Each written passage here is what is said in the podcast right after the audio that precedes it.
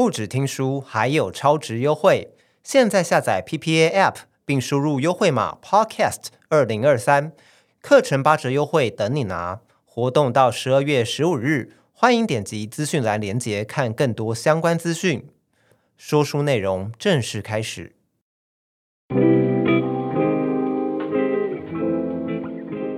你好，我是啾啾鞋。今天要来介绍的书籍叫做《卡片和笔记：最高效思考笔记术——德国教授超强秘籍，促进写作、学习与思考，使你洞见源源不断，成为专家》。这个副标题真的是有够长的。这本书的作者呢是申克·艾伦斯，他是一名德国学者，现在呢是在德国的艾森大学教授教育哲学。这本书之所以让我特别想读的原因，主要是因为作者介绍了一套名为“卡片盒笔记法”，它是源自于德国的社会学家尼克拉斯·鲁曼所开发出的一套能够让你拥有高效写作和产出笔记的方法。它在过去呢已经吸引了许多国内外教授、老师和学生，或者是知识工作者们的赞扬和使用。同时，在经过了作者自身的深入研究后，总结出自己的一套高效笔记方法，以及他个人有关写作技巧的经验总结。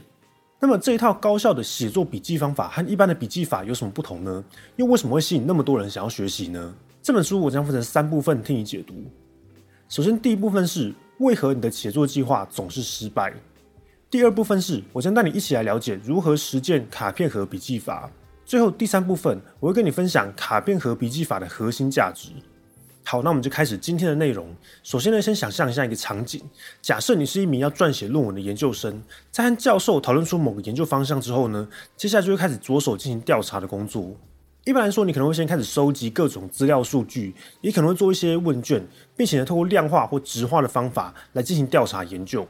然后呢，在整理和阅读完自己所收集到的各种资料后，最后会整出一个结论，并且写成一篇论文发表。这个流程呢，应该很多人都不陌生哦。对很多上班族而言，可能也是每天在进行类似的工作流程。不过，每当你要开始撰写论文，或者是在写报告的那一刻，你会发现自己迟迟写不出内容，甚至呢，你可能在收集完各种资料后，仍然找不到一个好的问题来下笔。为什么会这样呢？很多人会以为问题是出在写作身上，也就是自己缺乏好的写作技巧，不懂得如何设计出好的文章结构跟风格，或者无法正确的引用一些资料。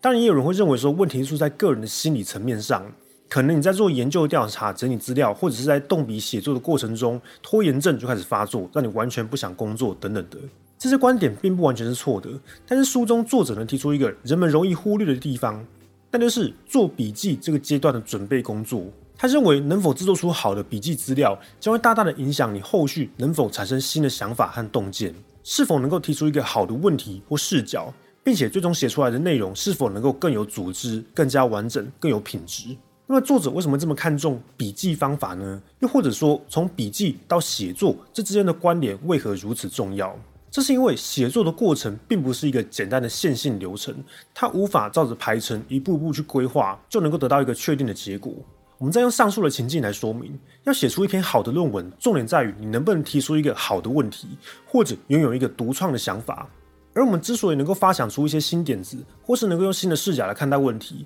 往往是跟我们阅读资料的当下所看到的内容跟理解有关。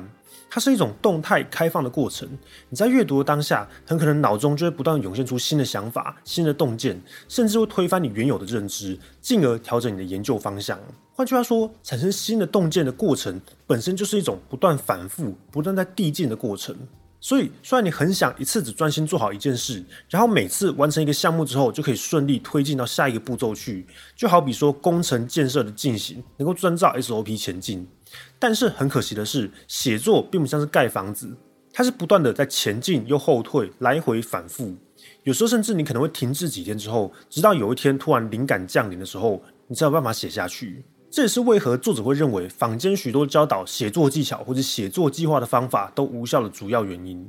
那么听到这里，你可能会想说，那如果写作的过程并不是一个线性工作流程的话，那我们是否只能够随意的阅读或是发想，然后等待有一天大脑突然出现什么新灵感或者新想法的时候，才能够写好的内容呢？还是说这个跟什么天分、智商有关呢？有些人天生就比较有创意，可以想出新的点子，而有些人就是做不到呢？其实啊，上述两种情况你并不用太担心，只要有一套好的笔记工具，就能够解决你的问题了。所以再来，我们进入第二部分。我想跟你介绍鲁曼的这一套卡片盒笔记法具体上怎么样运作的，以及它有哪些优点。首先，鲁曼的卡片盒笔记法的核心可以分成卡片盒和卡片两部分。首先，这个卡片盒一般来说呢，这个笔记方法会使用两种盒子，一种是书目专用的卡片盒，里面主要放置一些参考资料和文献，以及针对这些资料内容的简单记载。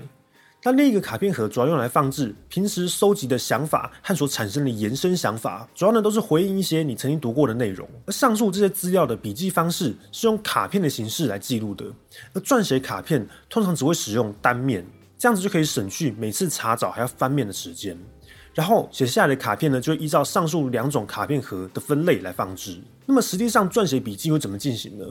我们举一个书中作者提到自己使用卡片笔记的案例来跟你说明。作者呢表示，他最近读了一本叫做《匮乏经济学》这本书，读到一段呢提到，匮乏的心理状态会让人的行为与平时表现有不同的观点。他指的是，当一个人的心智感到匮乏的时候，你的认知和决策过程都有所改变。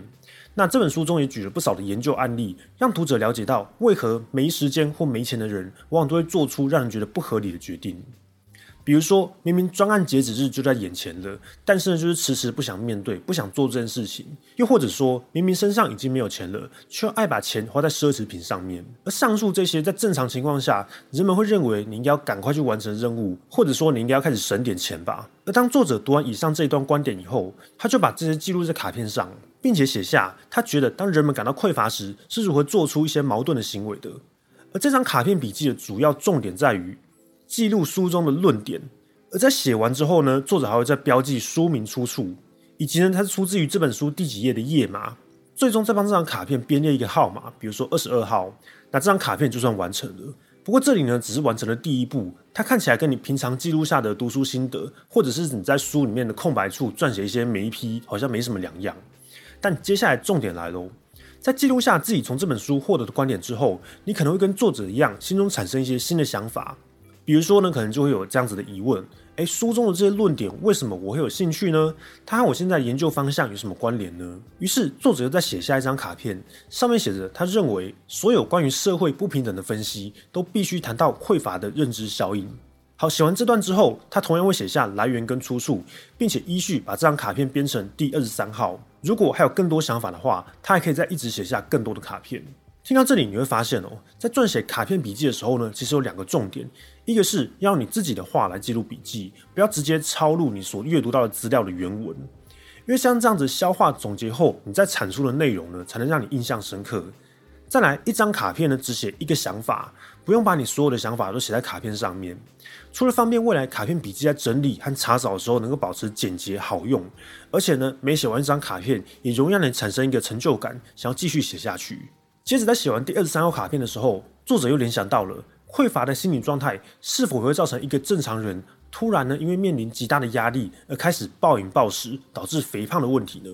这个时候，作者再拿出一张卡片，把这个问题写下来。不过，这张卡片的想法和他先前的笔记方向是不太一样的，因此他在编号的时候，直接在二十二号和二十三号之间编号成二十二 A。那这里你要使用数字或者英文符号，其实没有什么差别啦，只是方便你长期来辨识而已。接着，如果你发现你所写下的新的卡片笔记跟之前写下的卡片有关联的话，你就可以把两者结合起来。具体的方法有两种。一种是直接把新的卡片放在有关联的旧卡片的后面，另一种方式则将新旧笔记之间加一个连接。如果你是使用数位笔记工具的话，可以想象成你加了一个超连接的形式。你会渐渐发现，这样子的笔记方式呢，跟我们一般的笔记方式有很大的不同。一般的笔记系统都是你先设定好一个主题顺序，然后把整理好的笔记都归类在各自的主题里面，是一种由上而下的整理方式。但这样子的方法最大的问题是你无法灵活、有弹性的找到不同主题、不同领域之间的知识，它们的关联性和差异，会让你很难产生新的洞见跟想法。而鲁曼的卡片盒笔记法则刚好相反，它是由下而上来去发展主题的。当你不断在卡片盒中添加新的卡片，或者每当你在撰写新的卡片或整理旧卡片的时候，这些过程会引导你去思考，你现在所获得的新知识跟曾经记下来的这些旧笔记有什么关联？有时候呢，创意跟灵感就在这两个完全不相关领域之间的碰撞，或者是你会找到不曾想过的全新组合，并且进一步刺激你全新的想法。最后，鲁曼的这套笔记系统还会制作出一张一张的索引卡片。它的主要用途是让你能够只查询一两张卡片之后，就可以透过里面所编辑的连接和索引，找到一连串相关的内容。你可以把索引卡片当成一个主题的入口一样，当你要找任何资料的时候，都可以从索引卡片开始找起。不过呢，现在已经有一些数位化的笔记工具，我们可能也不需要像鲁曼那样子在卡片上做编号或者索引，可以直接用搜寻的方式找到我们想要的资料，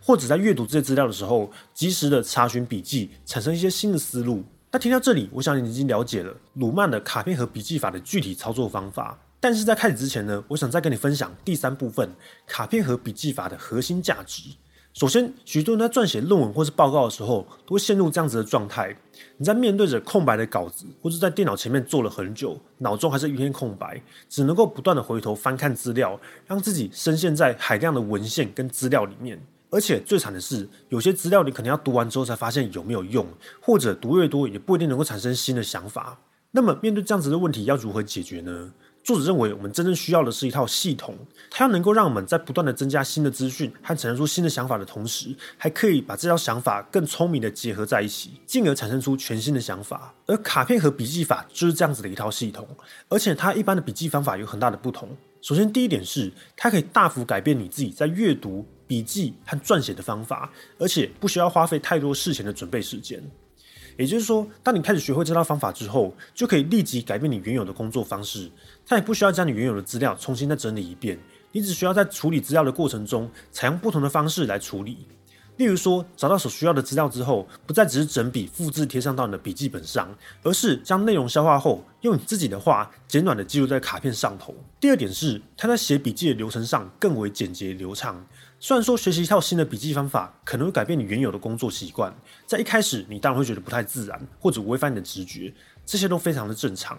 不过一旦你习惯这套聪明的方法来做笔记之后，你反而会开始觉得非常的自然流畅，甚至会纳闷自己过去为什么没有采用这样子的方法。最后一点是从本质上来说，卡片和笔记法不只是一个技巧，而是一套系统。它的重点不在于记录，而是让你能够更好的思考问题。它最大的特点在于将笔记到写作的过程视为一个整体和相互连接的过程。透过这套方法所做出来的笔记，完全是为了支持你后续能够把这些想法进行串联跟对比，来获得新的洞见。而且这套方法也给你了一个思考框架，让你的思绪更有结构。当你在写作时，能够更不费力的把你想写的东西直接整理出来。换句话说，卡片和笔记法能够让你的写作不再依靠虚无缥缈的灵感，而是使用一套可以累积、可以高效运作的系统来产出内容。它不需要天分，也不需要拥有高智商才可以使用，人人都可以学会这套方法。而当我学完这套方法之后呢，所总结出来的心得，我把它称作建立第二大脑。其实你会发现，如果你平时撰写的笔记只是单纯的抄录原文内容的话，或者完全只是写自己的心得感想之后，就把笔记收起来摆着的话，那么这些笔记和你之间其实也没有任何联系。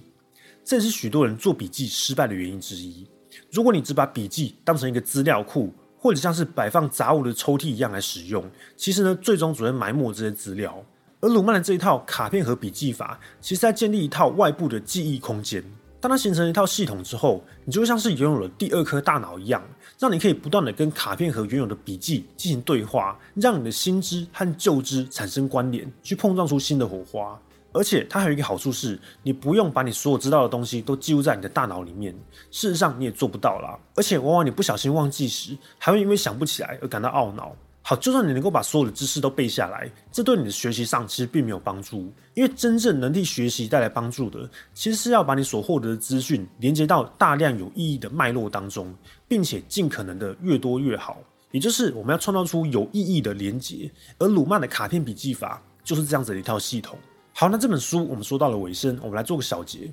作者在书中介绍了写作的困难之处，它不是一种简单的线性的固定流程，而是不断的在工作项目之间来回切换的过程。